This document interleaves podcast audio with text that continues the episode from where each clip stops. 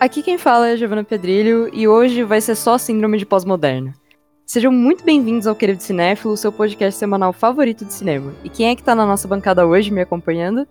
Oi, eu sou João Cardoso e Isabel Zua é, é o marco do cinema mundial. Não, não tem. Não tem comparação. Oi, gente, eu sou a Marina Rezende e eu vou militar a favor do terror sim. Certa ela. Hoje o nosso tópico é motivo de debate e alguma polêmica entre os círculos de crítica e teoria do cinema, como todo bom fruto pós-moderno deve ser. Mas a gente vai falar sobre o pós-terror. Esse termo que tem assombrado o cinema de terror nos últimos anos e que ou você ama ou você odeia. Mas antes, bora pro nosso giro de notícias e das suas mensagens.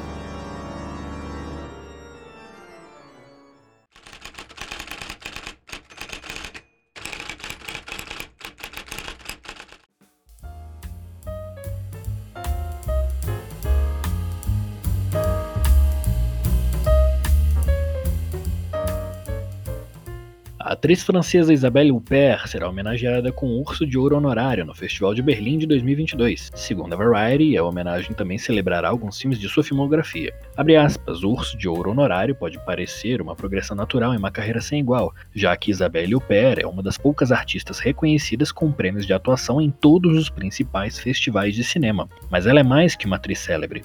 Ela é uma artista intransigente que não hesita em correr riscos e desprezar as tendências convencionais, fecha aspas, afirmaram Mariette Rissenbeek e Carlo Chetrian, os diretores do Berlinale, que é o apelido do Festival de Berlim. Kick-Ass ganhará uma sequência em breve. Em entrevista ao Collider, o diretor Matthew Vaughn revelou a novidade, mas não parou por aí. Segundo o que falou ao site, o novo título não será uma continuação direta dos filmes de 2010 e 2013, Kick-Ass Quebrando Tudo e Kick-Ass 2, respectivamente, sim um reboot. Abre aspas, é tão louco que eu não posso falar sobre isso, mas nós temos isso pronto para filmar. Todos os direitos revertem em dois anos, então vamos reiniciá-los onde as pessoas ficarão tipo, ele é louco? Fecha aspas.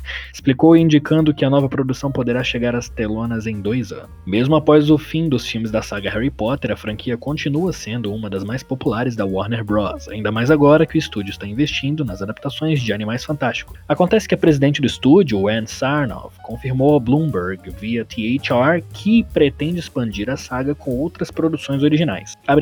Adoraríamos desenvolver mais produções originadas baseadas em Harry Potter. Conversamos regularmente com J.K. Rowling, a criadora da saga, e sua equipe. No entanto, tudo o que fizemos tem que ser verdadeiro para o cânone e para o universo do mundo mágico, disse ela. Fecha No início do ano, foi dito que uma série de TV estava em desenvolvimento pela HBO Max, e talvez seja sobre isso que Sarnoff esteja se referindo. Depois de uma intensa semana de programação, oficinas, seminários e debates, debates a 54ª edição do Festival de Brasília do Cinema Brasileiro, o FBCB, chegou ao fim na noite dessa terça-feira, dia 14. A cerimônia distribuiu 46 troféus candangos aos premiados. O documentário Saudade do Futuro, dirigido por Ana Azevedo do Rio de Janeiro, foi o grande vencedor do prêmio de melhor longa-metragem pelo júri oficial. A obra percorre três continentes, entre Portugal, Brasil e Cabo Verde, e aborda temas como fascismo, colonização, escravidão e ditadura. O IMDb divulgou agora há pouco listas com os 10 filmes e 10 séries mais aguardados pelo público para 2020 2022. Entre os filmes temos Batman, Pânico,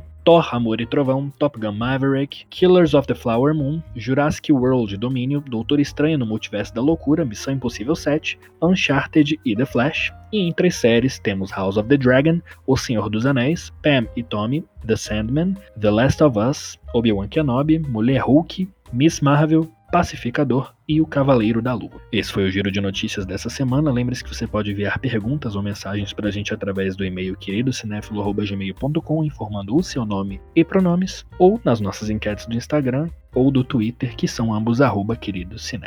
Eu sou Gabriel Pinheiro e muito obrigado. Bom episódio.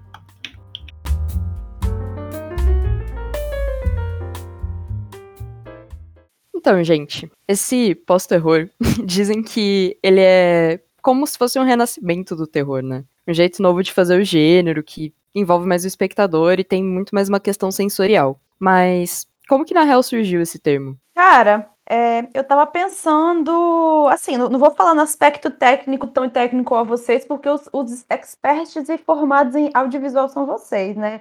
Mas assim, eu, eu como mera fã, eu acho que pós-terror, assim, é engraçado falar em pós, porque eu acho que é um pouco do resgate antigo do terror, sabe? Igual antes de, antes de começar o podcast, eu tava pensando sobre o Farol, é, que é um filme pós-terror também sensacional. E ele, assim, tem uma influência extrema do expressionismo alemão, porque ele, ele é muito sensorial, igual você falou, Gi. Eu acho que é, a característica do pós-terror é buscar algum desses elementos que acabaram sendo esquecidos no decorrer dos últimos anos, porque o que virou sucesso em terror foi espírito, foi criança, foi susto, jumpscare, essas coisas todas. Aí o, o pós-terror meio que vai para resgatar é, elementos que fogem um pouco disso, sendo muito mais sensor, sensoriais, mais visuais. Aí eu por isso que eu digo pós-terror, porque é, é foge desse terror que a gente estava acostumado nos anos 2000 para criar um novo gênero, sabe? Pós-terror e terror, que a gente conhece como terror, são coisas muito diferentes. Só que ele usa aquela coisa do, do escondido, do sombrio, de que tem algo errado, só que ele conta pra gente essa história de outra forma, que eu acho sensacional. Pode crer, tipo, realmente tem um, uma espécie de retomada. Acho que tem um rolê também no bagulho do expressionismo alemão, que é, tipo, ter uma espécie de transgressão do que é o cinema normal, sabe? Tipo, aquele que a gente encara como clássico e tal. E aí, acho que o pós-terror também traz um pouco dessa transgressão. Tipo, ele, ele foi cunhado, né? O termo pós-terror ele veio de um artigo do The Guardian que foi escrito pelo Steve Rose. E ele fala de um surgimento de um novo subgênero. Então, tipo, ele classifica o pós-terror como sendo um subgênero do cinema de terror. E ele cita alguns exemplos, tipo, como sendo uns filmes assim da A24 também, sabe? Tipo, Ao Cair da Noite, Sombras da Vida, tipo, A Ghost Story. Que é realmente esse negócio mais introspectivo até, né? Que tá abordando questões que não são aqueles espíritos, essas coisas mais normaisinhas, assim, que a gente tem. Mas, mas aí eu meio que eu vou ter meu primeiro problema, eu li esse texto. eu tenho, começando aí pela, pela classificação como subgênero. Eu, uhum.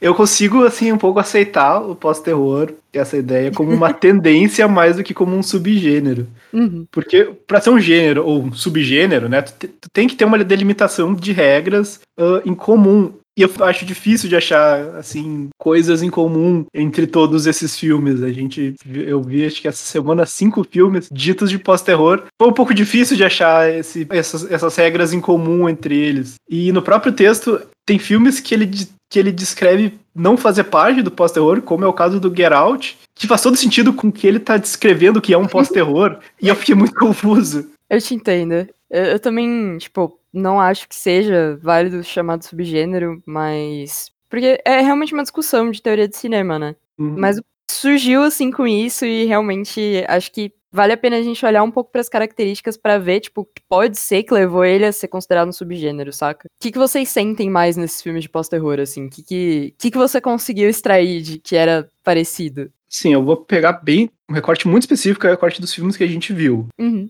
Tentando pensar em coisas que não são comuns pro terror, pro gênero do terror, porque, sei lá, se pegar e falar a tratar de assuntos sociais, bom, o terror faz isso desde, quase sempre, então não é muito novidade. Eu acho que talvez tirar do subtexto e levar pro texto do filme, não é uma coisa que fica um pouco escondida e é alguma coisa que é o, o filme é sobre isso. O filme, a grande coisa do filme é sobre esse contexto social. Mas outra coisa que eu achei comum entre eles é um resgate uh, aprofundado. Eu acho que é um resgate mais aprofundado do que a gente vinha, que a gente vê no mainstream nos últimos anos, que é um resgate do folclore Uhum. De folclores, até a gente trouxe bastante, a gente vai falar de bastante filmes de vários lugares, não só, só tem dois que a gente vai falar que são dos Estados Unidos, mas de trazer o folclore de uma forma trabalhada e aprofundada e revista até. Eu acho que retrabalhar o folclore de um, de um olhar pós-moderno. Nossa, eu gostei muito desse comentário sobre retrabalhar folclore, porque eu não tinha pensado sobre isso e faz muito sentido, né? Eu, enquanto você estava falando, eu lembrei do, do Midsommar,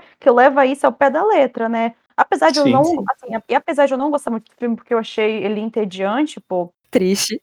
É, triste, mas, mas eu reconheço que ele, ele é muito bem filmado, ele é muito bem pensado, ele leva muitos elementos folclóricos totalmente repaginados de uma forma que fez muito sentido e ficou muito bonito. O filme visualmente é sensacional. Só que, infelizmente, né, gente? Uhum.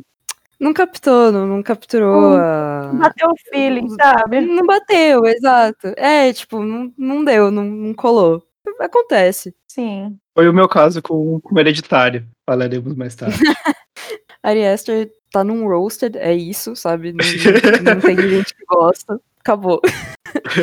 Brincadeira. Mas, gente, tipo, realmente, tipo, é bem isso. E esse negócio que você tava falando de contexto social, né? Que, ah, putz, clichê tu falar que cinema de terror discutir isso, porque realmente, tipo, o tempo inteiro ele discutiu isso. Mas acho que tem uma diferença que o pós-terror faz, que, na real, assim, para falar do pós-terror, a gente tem que falar do filme de terror psicológico, porque basicamente é terror psicológico, só que com alguns outros elementos que não eram mais tão, que não são tão comuns desse subgênero. Então, tipo, o que acontece? Tem as questões residenciais, que são, tipo, justamente essas paradas mais de ansiedade e tal, ou vai, a gente vê esse negócio de ansiedade gerada por um luto, por uma questão de morte, quando a gente tá vendo Midsommar Hereditário e a Ghost Story ou relações familiares, que são coisas que a gente não tocava tanto, tipo, relações tóxicas e tudo mais, que tá em A Bruxa e Boa Noite Mamãe, por exemplo. Também tem, tipo, outras questões que são realmente mais políticas, bem mais sociais, tipo, descaradamente ali, que a gente tem Corra e Sob a Sombra, mas é realmente, tipo, tá tocando nesses assuntos que eles são um tanto banalizados no nosso dia a dia e não, não tem tanta tanta visibilidade, porque a gente não discute tanto isso dessa forma, a gente acaba deixando passar. E assim, não sei se vocês vão concordar comigo, mas eu acho que o pós-terror, ele vem um pouco depois de quando a gente tem aqueles filmes de torture porn, que é tipo All Bag, Jogos Mortais e tal. E acho que isso ajuda a diferenciar bastante, tipo, na questão de que ele é um terror psicológico, mas ele tem muitas cenas de violência e tem umas coisas bem gráficas, assim, tipo, umas paradas bem chocantes, tipo, em Hereditário mesmo, quando a Charlie perde a cabeça e tudo mais. Tipo, a gente não via muito isso. Ai, gente, ela é maravilhosa. Sim, sim, tipo, é muito visceral, tá ligado? Não existia isso tanto no terror psicológico. Mas acho que isso é uma característica do pós-terror, tá ligado? De trazer um pouco essa herança de uma violência mais naturalizada que o torture porn deixou, sabe? E tem uma outra coisa que muito acontecia em vários filmes de terror, desses terrores psicológicos de orçamentos baixos, assim, que me desagrada muito e que esse dito pós-terror quebra com isso, é aquilo de a gente fica até o final sem saber se era real, se era loucura, se, se é ou se não é, enquanto uhum. esses filmes mais recentes, essa nova leva. Tá, não, é, é essa. É o Fantástico. O Fantástico ele é real dentro desse universo. Uh, no Midsommar, as bruxas existem. Né? A gente não Sim. tá nessa loucura, essa, essa família que tá enlouquecendo por causa do luto e, e, pelas próprias mágoas deles. Não, as bruxas existem, eles estão enlouquecendo por causa do luto e por causa das mágoas, sim, mas as bruxas também existem, elas também estão fazendo eles enlouquecer. É assumido, né? Tá ali. Com certeza. Eu, o, que eu, o que eu mais gostei do que a gente viu é o Sob a Sombra, que eu achei que ele ia pra esse caminho de a gente até o final não saber se é real, mas não, é real aquilo ali, aquela, aqueles jeans, eles existem, eles estão ali atormentando aquela família. E eu, eu gostei muito do Sob a Sombra também por conta da originalidade dele, né, cara? Eu nunca tinha visto um filme sobre Jean. E, e o fato também de ser um filme, assim, é, é de que país mesmo, gente? Me fugiu, é, é iraquiano? Jordânia. Jordânia, sim é, é uma perspectiva muito diferente da, de, de tudo ocidental que a gente vê. Gostei muito também. E principalmente essa discussão, meu Deus, se é real ou não, porque é uma característica muito grande do pós-terror, é, esse apelo psicológico também, sabe? De assim, de estar tá entre entre do, do, dois extremos. Ou você está enlouquecendo ou aquilo está acontecendo. E você nunca sabe o que é real. Tanto, tanto que nos todos os filmes que a gente vai falar aqui, existe isso, sabe? Essa discussão de, meu Deus, eu tô enlouquecendo ou isso tá acontecendo. Cara, e acho que, tipo, no Sob a Sombra a gente também tem um negócio diferente, porque, assim, ele une algumas coisas que não são tanto do pós-terror, que também influenciam como que a gente pode chamar isso desse subgênero, né? Mas, por exemplo, o pós-terror não tem. não trabalha tanto com jump scare. E o Sob a Sombra tem jumpscare. Só que ele faz isso em sonho. E vou dizer, eu, eu adorei os jumpscares. Eu, não sou, eu sou uma Sim. pessoa que não gosta de jumpscare. Eu acho que eles são essenciais pro filme. Sim, eu acho que eles ficam muito bons. E, tipo, não é só o susto pelo susto, sabe? Tipo, uhum. realmente você tá acompanhando a tensão crescendo dentro da cabeça daquela Sim. mãe e tal. E ela entrando em contato com esse mundo que a princípio era fantástico, mas não, não é, tá chegando na realidade. Ai, gente, dá, dá vontade de entrar no filme e falar, eu acredito em você, né? E é legal que, assim, isso é um sentimento muito angustiante pra gente que tá vendo também, sabe? Meu Deus, por que, que não acredito na mulher? Olha o que tá tudo acontecendo. E, assim, pelo menos pra mim, porque é, é legal, porque pro espectador também fica essa questão, meu Deus, isso é real ou não? Só que, ai, Sim. meu Deus, acredite na pessoa, pelo amor de Deus! Sim, isso é uma parada também. Tipo, essa sensação de incapacidade que, tipo, é provocada no espectador é muito um negócio que é. Ele, eles querem fazer isso, sabe? É proposital. Então, uhum. tipo, a uhum. gente tem esse congelamento diante do que acontecendo. Tipo, eu, eu sei que vocês não gostam tanto, assim, do Ari Aster, mas quando eu vi Midsommar, gente, eu fiquei travada no canto da minha cama. Tipo, eu não conseguia mexer, assim, eu tava imersa no filme, eu tava sentindo, sabe? E eu acho que é, tipo, muito isso não é, não é só que não é para você entender, é pra você sentir. Tipo, sim, também é para você entender. Mas, tipo, tem muito uma sensorialidade ali, sabe? E eu gosto do Arias, eu não gostei muito muito Soma, mas eu adorei Hereditário, eu acho que ele realmente ele foi capaz de criar um filme de terror sensacional. E eu com certeza vou ver qualquer coisa que ele, que ele fizer, porque, né, a gente, a gente é, que paga de indie cult adora a produtora 24 primeiro.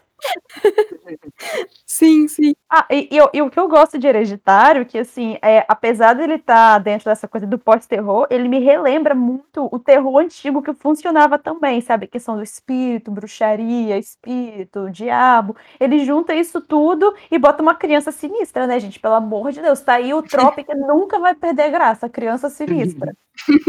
É, mano, e tipo, é, é um negócio, né? Porque, tipo, muitas vezes esses filmes discutem maternidade, por exemplo. E é muito sinistro você lidar com, tipo, alguém que você colocou no mundo e você não conhece direito, sabe? Tipo, você vai ter que aprender a conhecer. Então, a criança tem muito potencial, tipo, no terror. Uhum. A gente falou aqui um pouco sobre o que que é. E vocês eu, eu, sei, né, que o João é contra, mas e tu, Marina? O que, que você acha? Tipo, tu acha que realmente vale a pena ser considerado um subgênero ou você acha que é outra parada? Cara, foi, foi como comentei. É, eu acho que às vezes vale a pena ser até outro gênero, sabe? Porque, assim, apesar de ter esse apelo pro terror, também é muito diferente do terror que a gente tá habituado também. Porque a gente já tem um, todo um conceito formado do que é um filme de terror, sabe? E esses filmes, eu, pra uma pessoa que não tá muito ligada no cinema, eu chego e falo, ah, assiste Mim de Sombra, que é um filme de terror ela não vai entender aquilo como terror. Porque é, é porque é diferente, sabe? Tem outra. É, o apelo é outra coisa. Então, é, eu acho uma tendência muito massa. Eu sou suspeita para falar, porque eu sou apaixonada, vocês sabem. E acho que é legal até você pensar em outro tipo de gênero, sabe? Não só um subgênero. Entendi. Eu, eu discordo, porque eu acho que ele, ele, ele ainda é um filme de terror, ele tem as características de filme. Acho que chamar de outro gênero fica estranho, e principalmente se for um outro gênero, tem que mudar o nome. O nome pós-terror é a pior coisa que tem a ideia toda, que ainda liga ele ao terror. Exatamente. Mas ao mesmo tempo tem aquela coisa. Porque, gente, é, as pessoas ligadas em cinema são uma minoria. Então você vai indicar um filme tipo A Bruxa e falar isso aqui é um terror sinistro. A pessoa vai olhar e não vai entender completamente nada, porque ela vai esperar um jumpscare, ela vai, ela vai esperar é, cenas mais gore, essas coisas assim. E A Bruxa é um filme que não tem isso, que o apelo dele é totalmente é sensorial. É, você tem que ter um pouco de paciência para curtir o que tá acontecendo, sabe? Aí Sim. eu fico meio nessa assim. Sim, não entendo. Mas eu, mas eu acho a bruxa um terror sinistro. Eu fiquei encagaçado Nossa, Com certeza. Tremendo de medo. Aquele final da bruxa, cara, eu acho que eu nunca vi nada tão demoníaco na minha vida, cara. Você arrepia, arrepia os cabelos até de lugares que você nem sabia que existiam. Sim. E, mano, tipo, eu realmente entendo o que você tá falando, porque você vai ver um filme chamado A Bruxa, você vê o trailer da bruxa, toda aquela tensão e tal. Putz, tu espera que a bruxa seja assustadora, sabe? Tipo, você vai no cinema com essa expectativa, e não é isso, tipo, é a constante quebra dessa expectativa, tipo, não só nesse filme, mas em vários filmes de posterior. Então, tipo, realmente, acho que, assim, particularmente, eu não curto muito a, a classificação dele como subgênero. Mas eu acho que é válido, tá ligado? Porque realmente ele é uma coisa diferente, ele é uma coisa que tá acontecendo bastante, assim. E talvez, por ele tá bem no começo, assim, por a gente tá vivendo isso, a gente não tenha muito como colocar as características 100% no papel, sabe? A gente ainda tá aprendendo o que que é que tá acontecendo. Uhum. Não, eu, eu acho, eu sinto ele como uma tendência, e daí eu até consigo aceitar o, o termo pós-terror. Talvez eu seja muito ligado ao termo, eu tô muito apegado ao termo, mas eu, eu vejo ele mais como uma tendência, e não, e não isso diminuindo ele, eu acho que é uma tendência muito boa. Eu uhum. acho muito, acho um tipo de cinema muito interessante, acho que tem que ter mais, tem que ter mais experimentação mesmo, mas eu acho que, que é uma tendência e espero que seja uma tendência duradoura, assim, não, uma, não trazendo a ideia de tendência como algo pejorativo e passageiro. Sim, sim. Concordo, e eu acho que eu acho que tendência não é positivo, cara. Tudo começa com tendência, sabe? Porque realmente é, é uma coisa muito nova que vai acontecendo na última década, não tem como simplesmente se firmar como um gênero tão, tão fixo igual o terror, por exemplo. Aí, assim, é, é. Esses, esses, filmes que a gente tá falando aqui, a gente vai falar que, no caso, são transgressores, sabe? São coisas que estão. que são filmes muito novos, então, realmente, não tem como a gente falar do gênero pós-terror, não. É uma tendência, uma coisa que vem acontecendo e que, se der certo, aí é outros 500, é. sabe? Se ficar, né? Tipo, realmente tem muito essa questão. Que é, gente, a gente tá experimentando, né? Tipo, os diretores estão experimentando e e é, é, sobre isso, né? O pós-terror, ele é sobre isso, é sobre tentar essas coisas novas num cinema que já tá ficando batido, tipo, que o pessoal, os grandes estúdios, eles continuam sempre com as mesmas fórmulas, que são rentáveis, então não, não tem muito esse espaço para uma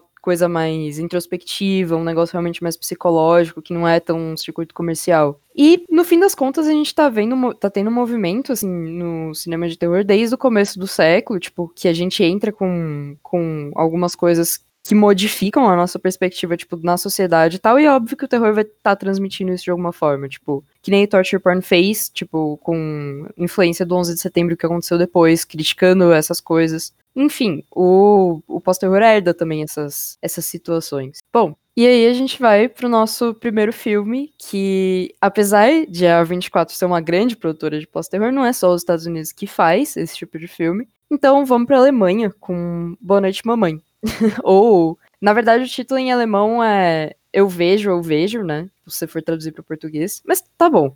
O que, que, vocês acharam? Gente, esse, filme é assim, é uma cópia descarada do, do medo japonês, né? Tem, é, esqueci, esqueci o, o nome. Eu não sei se é japonês ou chinês, eu sei que é medo em português. É, e uma cópia, assim, cópia eu digo uma releitura também de Medo, que depois é, teve o Mistério das Duas Irmãs e depois Boa Noite Mamãe. Então, assim, para mim, o, o plot acabou ficando previsível porque é uma coisa que eu já tinha visto antes duas vezes, né? Mas, mas eu, eu gosto, eu achei legal. É, eu achei ele bem, ele bem visceral no sentido de violência, sabe? E, velho, não tem como. Criança sinistra dá muito medo.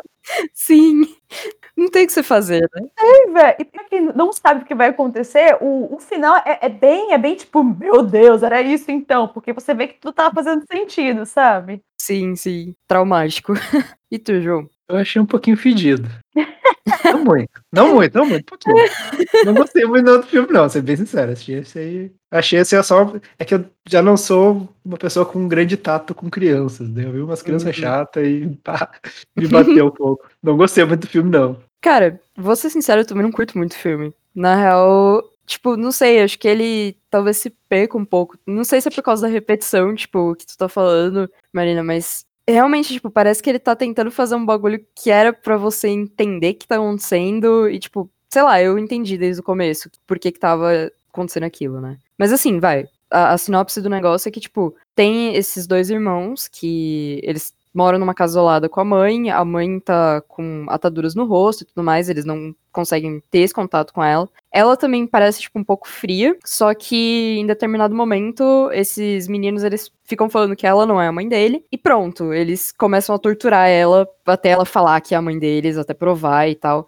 E acho que talvez ele se perca um pouco nessa tortura, sabe? Tipo, tem uma hora que, não sei, eu sinto que ela fica um pouco excessiva, não é nem de dar nervoso, é só porque então, tá bom, mas e aí? Não eu concordo, o filme se perde no personagem assim, porque, velho, é, não, não, não, tem muito uma profundidade do porquê que os meninos são dois psicopatinhas, sabe? Só Sim. porque a da mãe cria uma neura só que assim, é, gente, normalmente a reação da criança quando fica com raiva é outra. Os meninos literalmente torturam a própria mãe, né? Então você fica assim, gente, o que que tá acontecendo? Me dá um sentido nisso. Sim, lança uma luz, sabe? Mas não vem. E aí, tipo, mano, é, em quesito de pós-terror, ele, tipo, tem essa questão familiar, tipo, de estar tá discutindo família, né? Tá discutindo maternidade. O terror não é um medo sobrenatural, tipo, apesar de que ele pode ser, mas ele tá mais pelo estranhamento mesmo, né? E uhum. também Tipo, acho que é uma coisa bem comum no, no pós-terror, que é a presença da morte não só como, ah, morreu. Não, tipo, é, tem, tem uma grande influência ali, tem um grande medo que tá acontecendo, tipo, um não conseguir lidar com a morte, sabe? Tipo, de, no caso, né, spoiler de uma das crianças. Mas não, não sei, também não acho que é, ele é muito bom no que ele faz. Sim, é. É, acho que assim, na hora que você vê a maneira, você fica meio, caraca, que loucura, mas depois que você acaba, você fica, hum, kkk, beijos. É isso, né?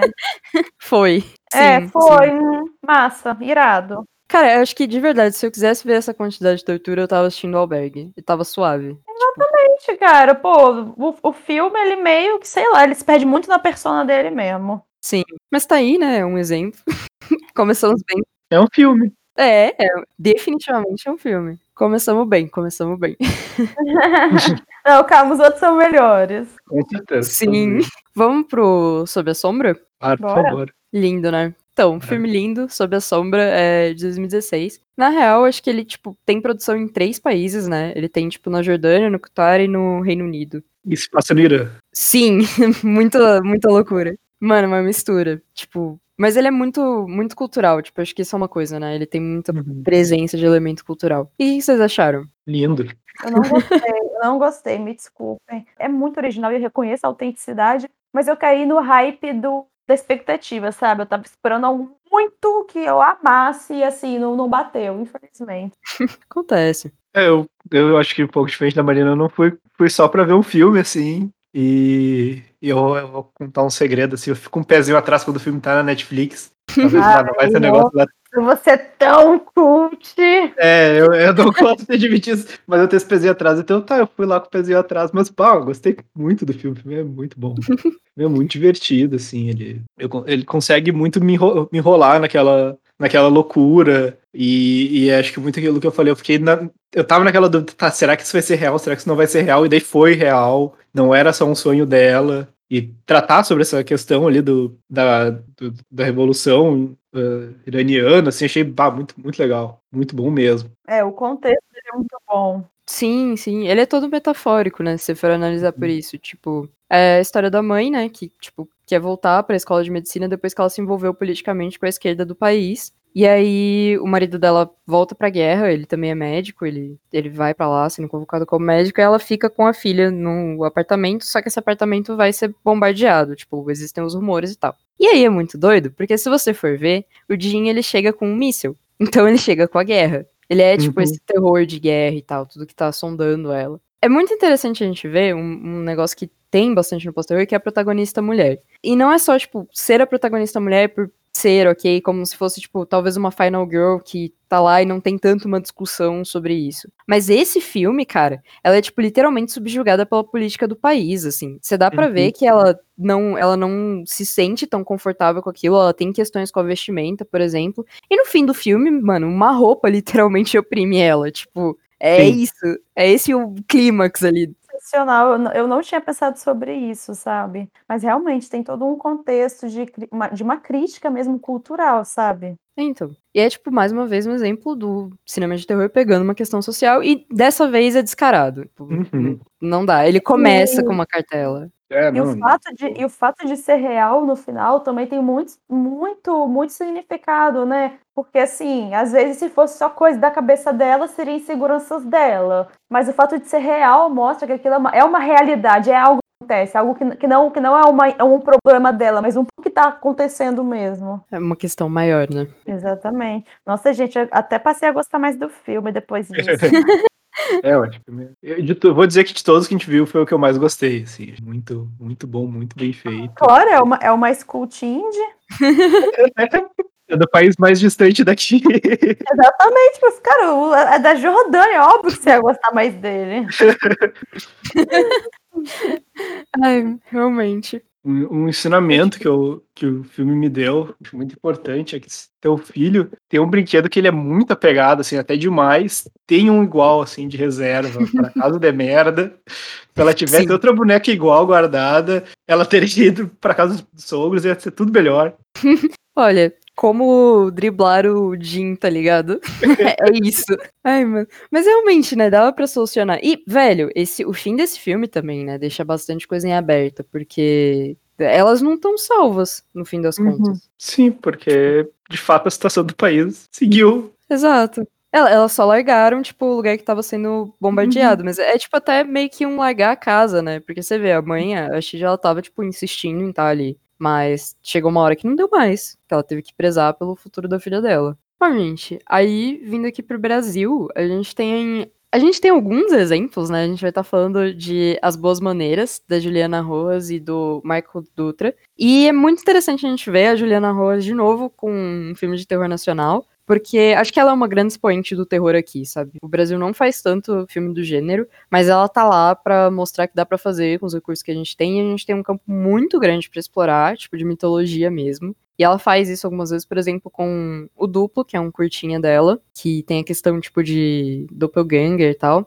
Ela tem o Animal Cordial também, e tem as Boas Maneiras, que traz a tensão entre maternidade com o mito do lobisomem, que, enfim, aconteceu. O Animal Cordial não é dela. Não? Da Gabriela Amaral? Gabriela Amaral. Isso, eu sempre confundo as duas, gente, desculpa. Porque tem também, tipo, um. Porque tem, tem um curtinha da Gabriela Amaral que eu acho sensacional e eu sempre confundo porque são as duas que fazem terror aqui. Mas uhum. enfim, uhum. risquem o um animal cordial da lista. É o duplo e as boas maneiras, enfim, tamo aí. Eu, eu tô sentindo que tem uma, uma, uma onda, assim, de, de novas diretoras, e mulheres fazendo terror no Brasil. Cara, eu tava pensando exatamente isso, né? Continua, amigo, desculpa. Uhum. É, não tem um que eu gosto muito, mas é uma diretora que, por enquanto, ela só tem um filme, que é a Anitta Rocha da Silveira, que ela fez o Mate-me, por favor, que é um filme ah. que eu gosto demais, assim. E ela tá indo fazer o segundo longa dela, que, que acho que também é um filme de terror. Então é isso, tem uma, uma, uma onda de mulheres diretoras de terror no Brasil.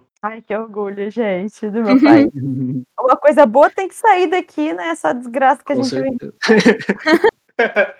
Sim. Cara, mas eu acho muito louco, tipo, essa mistura de. Porque assim, vai, vendo as boas maneiras, a gente tem essa mistura de algo que é um pouco mais psicológico, tipo o negócio da maternidade na primeira metade do filme, e depois, pá, lobisomem. É isso, é, é sobre mó, isso. Mó assim. quebra, mó quebra de expectativa que a gente tem, né? Pô, a primeira e a segunda metade do filme parecem dois filmes diferentes. Praticamente são mesmo, sabe? Tipo, tem um plot twist ali, mas eu não sei se ele funciona tanto como plot twist, porque ele tava caminhando para lá mesmo. Não sei. Eu, eu, gente, eu ainda tô aterrorizada com o lobisomem de CGI. Desculpa, eu não consigo comentar. Acabou pra mim. ele é fofinho, ele é fofinho. Ah, mano, não, pode não ser. Não dá pra gente dizer que ela não ousou, né? Sim. Com certeza. Não, acho que botar o, ele de é corpo isso. inteiro, assim, foda-se, achei Sim. muito, muito ousado. Mexendo, né, mano? Uhum. Nossa, eu tô traumatizada. Esse filme conseguiu me dar medo, galera, mas não sei pelos motivos certos. Mas eu gosto muito que o filme, tipo, esse segundo filme que o filme é, ele é também um musical. Sim! Além de tudo. Cara, é, é uma coisa da Juliana Rojas, na real, né? Tipo, ela tem um outro, outro filme que, não sei se é Sinfonias da Necrópole, algo assim. Isso, isso mesmo. Então, que também é musical. Só que aqui eu acho meio, tipo, veio do nada, sabe? Tipo, é um monte de gênero misturadão, assim, e é as boas maneiras. Eu, eu gosto muito do filme. Eu, eu gosto dele porque, assim, apesar de tudo isso, eu acho que ele funciona, sabe? Eu acho que ele, ele é um filme bem. É, é, é diferente mesmo. Não, não é, é para todo mundo, no sentido de que ah, não é porque a pessoa não entende, é porque é um filme, é, é um filme difícil mesmo de engolir, porque ele é. Porque ele, é, porque ele tem um lobisomem de CGI de corpo inteiro. Mas é bom, o filme é legal. Assim, eu acho que foi, foi uma tentativa que, pra mim, funcionou. Não, eu acho justo. Tipo, é que eu não sei, realmente me pegou por causa dessas coisas. Eu tenho que comentar isso com vocês, que é esse CGI não, não é só o lobisomem que me incomoda, porque esse filme foi gravado num shopping aqui de São Paulo, tipo umas partes aqui shopping lá, o Shopping Eldorado, até onde eu sei, porque, mano, eu conheço. E aí, o CGI que eles metem na estrutura do, do shopping, assim, toda, todo negócio de você tá vendo São Paulo e, tipo, não ser bem São Paulo, mano, é, é bem interessante. Acho que se você não tá acostumado com esses lugares faz bastante sentido, mas quando tá ali fica muito estranho, sabe? Você quer ver um, um formato e é outro, e é, tipo, claramente falso. Justo, justo, não, não tinha pensado por esse lado. Mas, mas é, mas tipo assim, realmente ele é interessante na forma como ele tá tratando, tipo, também, de novo, essa questão de protagonista feminina, tipo, de mano, tá falando esse negócio de maternidade o tempo inteiro, de como. do romance entre as duas, sabe? Ele traz tanta coisa em em tão pouco tempo ali que vai condensando, tipo, eu acho que tem também uma grande problemática, tipo, na questão de como que a, enfim, entre aspas, patroa contrata a Clara, sabe? e acaba desenvolvendo algo depois, tipo, não sei, me, me, parece até um pouco um trabalho abusivo ali em algum momento, porque ela contratou para uma coisa e a Clara no fim das contas faz outra. Sim, né? Acho que ele tá tentando, ele esse talvez seja o comentário que ele menos consegue fazer. Ele tenta fazer esse comentário de relações de trabalho e não ele consegue. Ela tentou fazer muita coisa, né, gente? Sim. Mas é, eu é, acho que é isso. É, esse é o problema, né? Tentou fazer coisas demais e acabou se, per se perdendo um pouco, porque quando você não tem um foco, é difícil pra gente que tá vendo pensar, tá, o que, que esse filme quer me passar? Mas, gente, eu tenho que rasgar elogios para Majora este ano também pela atuação dela, porque Eu gosto muito dela. Eu acho que assim, ela, ela arrasou no filme e, e parte do filme tá ali nas costas dela, sabe? Sim. Eu, eu sou devoto de Isabel Zua. Então eu amo Isabel Zua. Então, a gente vai para Hereditário. Vamos começar. Não sei, vocês querem começar xingando ou falando bem? Não tem como xingar, é maravilhoso. O filme é maravilhoso. eu tô do teu lado. eu concordo. Não, cara, ele, ele, ele é tão maravilhoso que as pessoas começaram a falar, a falar de pós-terror praticamente depois dele, sabe? Acho que ele chega realmente, tipo, como um grande exemplo da coisa, porque ele também é, mostra muito o paradoxo do pós-terror, né? Porque esse negócio de, tipo, tá lidando com o psicológico e ao mesmo tempo tá sendo, tipo, uma violência muito vívida ali. Sim. E, e, e com elementos do terror, né? Bruxaria, demônio, sangue, blá blá blá. Tipo, a gente tem esse negócio das bruxas e tal, do sobrenatural, enfim. Mas no fim das contas, acho que essa é uma das partes da quebra de expectativa do pós-terror, porque elas não dão medo, não é isso que dá medo, isso é mais pano de fundo. Tipo, o que realmente dá angústia, o que realmente causa essas, essas sensações que a gente quer sentir num filme de terror, é a parte da morte, é a parte de como que aquela família tá lidando com o luto, como elas estão, tipo, sufocadas por esse apego, pelo, pela reação da mãe, pela, pelo desinteresse dos outros familiares. Então, tipo, não, não é sobre as bruxas. Elas estão lá. Sim. Elas só potencializam. E é, é, é, muito, é um filme muito angustiante, muito triste mesmo, porque você vê a cada minuto aquela família literalmente desmoronar, sabe? Depois, depois da. Spoiler, se vocês não ouviram, fiquem. Fechem os ouvidos. Depois da morte da menina, que, gente, olha, não tem como não rasgar elogios, porque a cena é sensacional você vê a família ali é, se destruindo, se esvanecendo, com aquela dor, com, aquele, com aquela loucura, cara, aquilo ali te deixa muito triste, é, é, muito sufocante, sabe? Eu acho que essa é a palavra, te sufoca ver aquele filme. Sim, sim. Cara, é, nesse, nesse negócio da cena da Charlie, tipo, como eu tô fazendo TCC, tipo, com, com os exemplos de Hereditário Midsommar, eu comento com os meus orientadores sobre. E aí uma das minhas orientadoras virou e falou que ela não conseguiu ver a cena, ela, tipo, parou o filme aí porque não dava para ela. Tipo, era, era muito pesado. Não, cara, e, e é totalmente inesperado, sabe? Isso que isso que mata. Que você tá assim, ah, a menina tá, tá passando mal ali, do nada, que perdendo a cabeça no poste ao vivaço. Sim, tipo. Mas é, é uma boa mudança. Tipo assim, ele é, tipo, muito chocante ali no momento, mas ele continua o ritmo depois. Tipo, ok, vai numa crescente, mas ele tem o clima ali, não, não quebra totalmente, sabe? O filme precisa daquela morte, precisa que ela seja tão esdrúxula e, e sangrenta e macabra como ela é. Se ela não fosse tão macabra, o filme não ia conseguir, acho que, seguir tão bem. Sim, sim. Porque, cara, Uh, o nível da angústia que é mostrado depois, sabe? Tipo, vem de um, de um sentimento muito forte, de um acontecimento muito forte. Tipo, tem que ser um baque. Uhum. E é, porque você tá começando a conhecer a personagem, né? Você tá começando a gostar dela. E aí, tá, aconteceu isso. Se vire. Coitada da menina. Que Deus a tenha. Sim.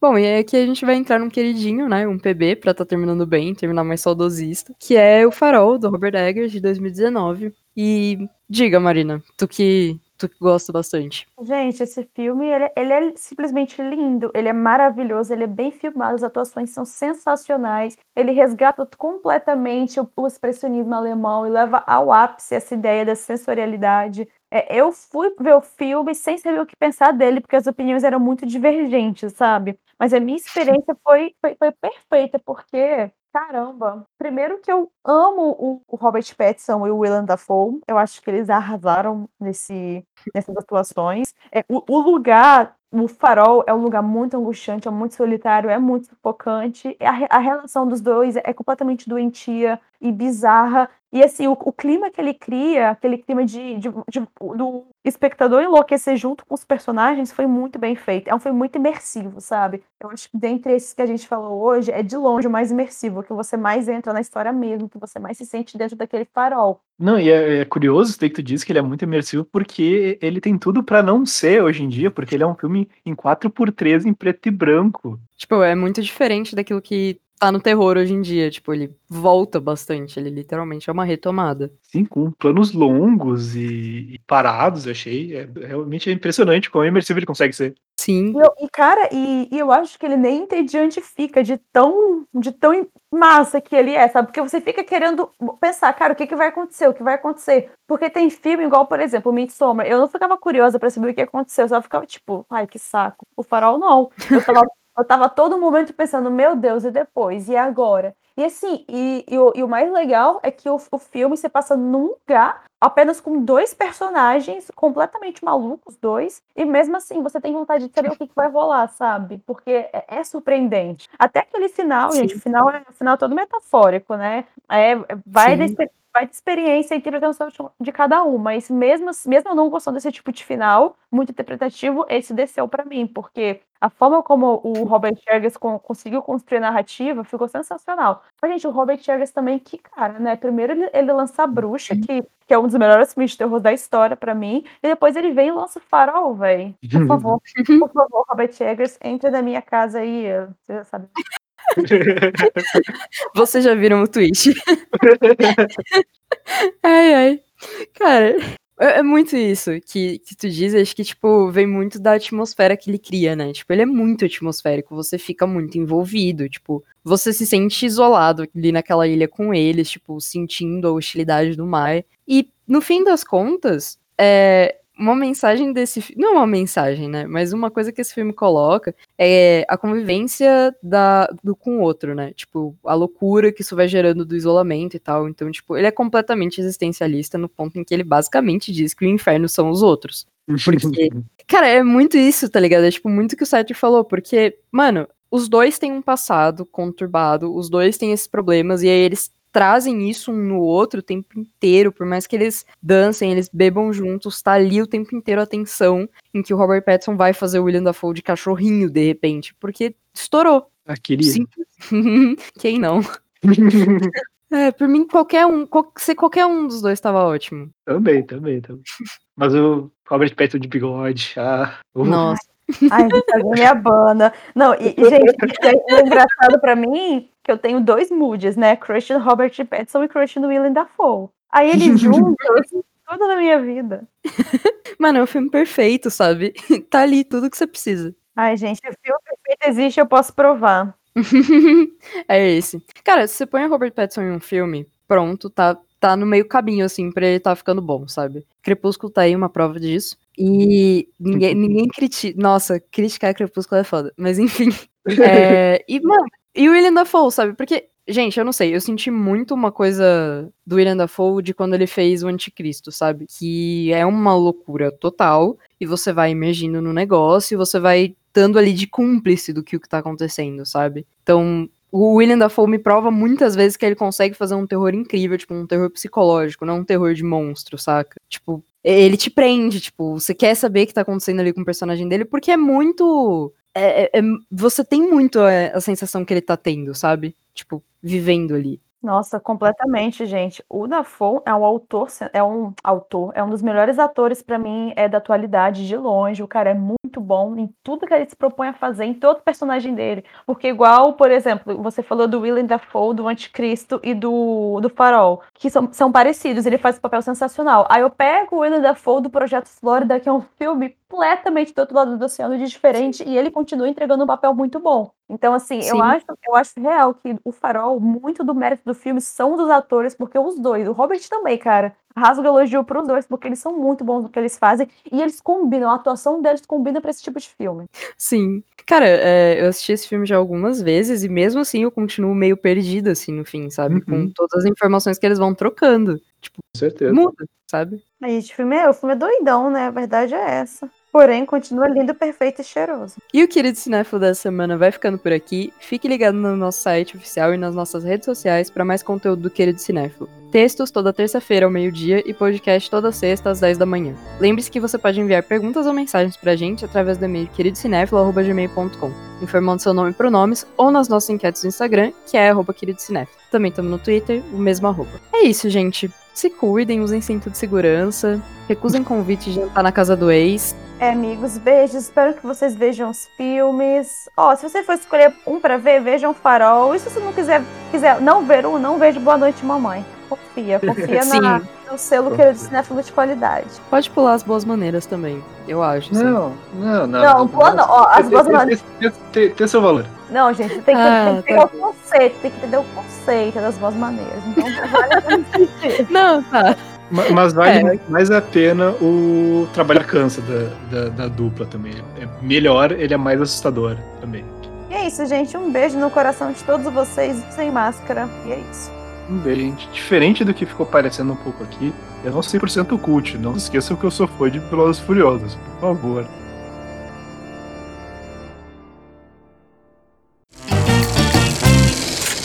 A equipe do Tiro de Cinéfilo é formada por André Germano, Fernando Caselli, Gabriel Pinheiro, Giovana Pedrilho, João Cardoso e Marina Rezende.